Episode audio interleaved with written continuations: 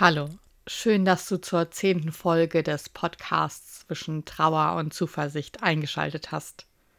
Erst einmal ein kleines Update.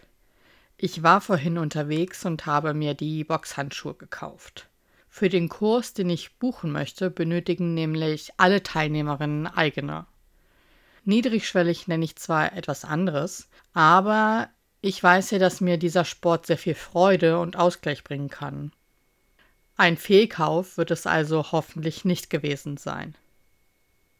Ansonsten haben sich ein paar von euch getraut, an den Umfragen teilzunehmen. Vielen Dank dafür. Die Vorschläge möchte ich natürlich auch mit euch teilen. Falls da draußen eine Person zuhört, die sich in Momenten der Trauer auch etwas. Hm, welches Wort nehme ich denn jetzt? Ablenkung fühlt sich irgendwie nicht richtig an. Jetzt habe ich's. Also, falls sie sich etwas Aufmunterung wünscht. Anfangen möchte ich mit einem Tipp, der genau in die andere Richtung geht, als eigentlich angedacht und trotzdem total wichtig ist. Sie schreibt, man solle die Trauer so nehmen, wie sie kommt. Klingt erstmal total selbstverständlich, aber nicht umsonst ist eine der Phasen der Trauer die Verdrängung. Es gibt gerade einen sehr gehypten Film, dessen Namen ich nun nicht nennen werde, weil das schon zu krass gespoilert wäre. Aber da kann man echt wunderbar skurril betrachten, wie es sein kann, einfach so zu tun, als hätte sich gerade nicht eine riesengroße Tragödie zugetragen. Genau so kann Trauer eben auch aussehen. Die Welt dreht sich ja weiter. Wieso also nicht einfach mitdrehen und sich nichts anmerken lassen? Für mich persönlich kommt die Trauer eh immer, wann sie will und nicht dann, wann ich gerade Zeit und Bock habe. Unverschämt, wenn ihr mich fragt. Aber mich fragt ja keiner. Lasst uns die weiteren Tipps ans Ende der Folge verschieben, weil der Übergang zu dem Thema, welches ich heute ansprechen möchte, gerade so gut passt. Es geht heute also ums Timing beim Trauern. Irgendwie begleitet mich die letzten sieben Tage das Wort Schock oder auch der Überraschungseffekt. Und nicht gerade der von der tollen Sorte. Letztes Wochenende war ich bei meinem Bruder und offenbar war ich schon sehr lange nicht dort.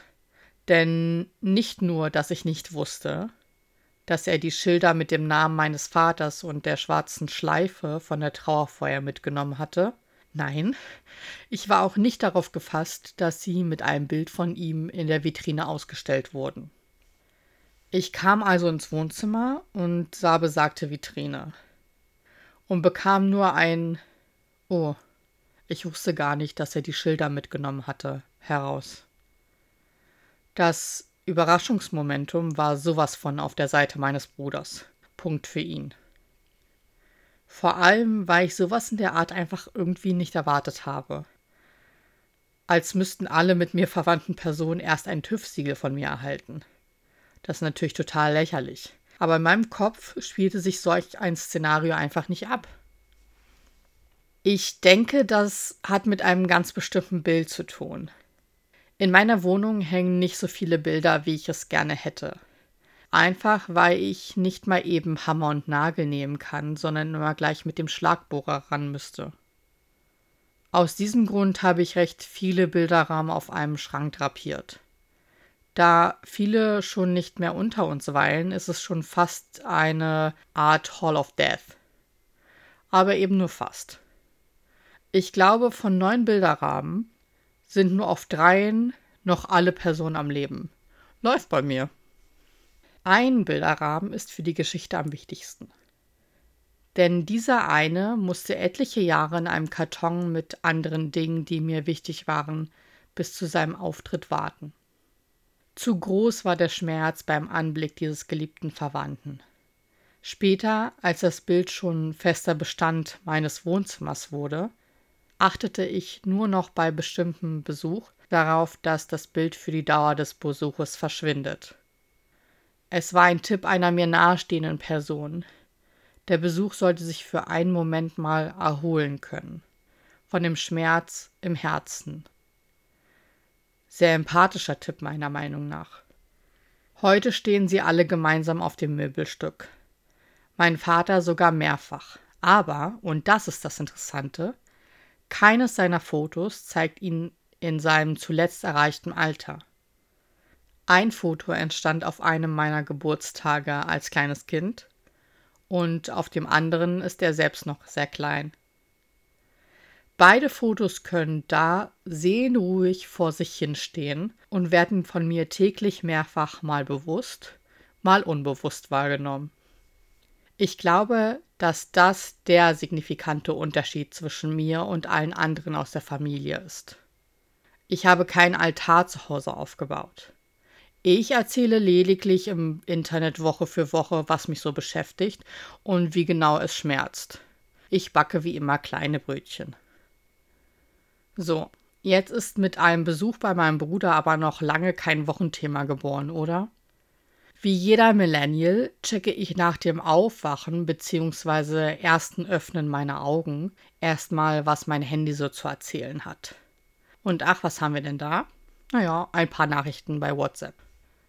Dazwischen ist eine Nachricht einer Person meiner Schwiegerfamilie. Ganz zum Schluss wurde ein Foto meines Vaters mitgesendet. Und zack, melden sich auch meine Tränendrüsen zum Morgenappell. Guten Morgen. Ich kann eher nicht empfehlen, so in den Tag zu starten. Aber ich meine, meine Verwandte trifft keine Schuld. Die Geste war ganz im Gegenteil sehr schön und wirklich ergreifend. Und wer kann schon ahnen, dass mich das Bild so emotional trifft?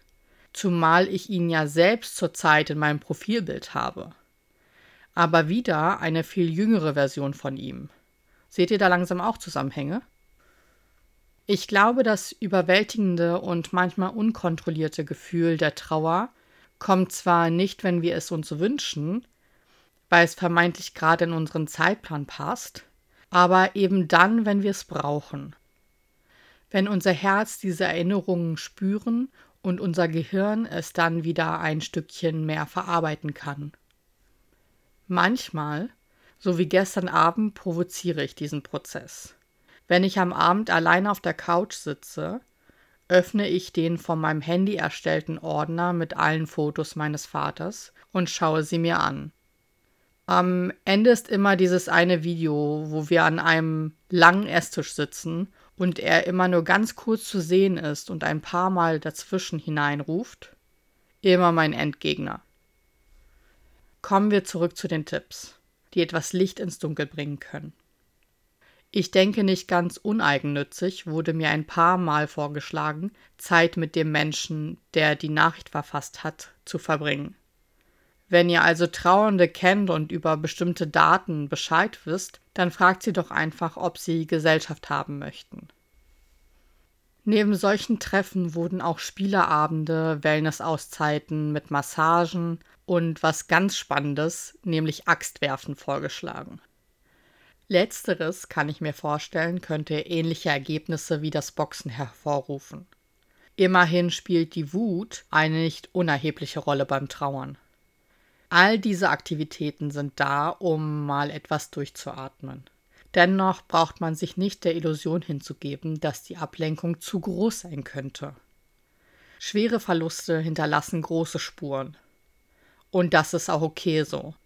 Sie sind ein Zeichen für die Verbundenheit und die Liebe, die wir zu den Verstorbenen zu Lebzeiten verspürt haben. Und bei diesen positiven Gefühlen machen wir ja auch keine Pause, nur weil wir mal eben eine Sekunde nicht daran denken. Nächste Woche geht es aller Voraussicht nach um den Tag der Tage, den Jahrestag. Bis dahin wünsche ich euch alles Gute. Ciao.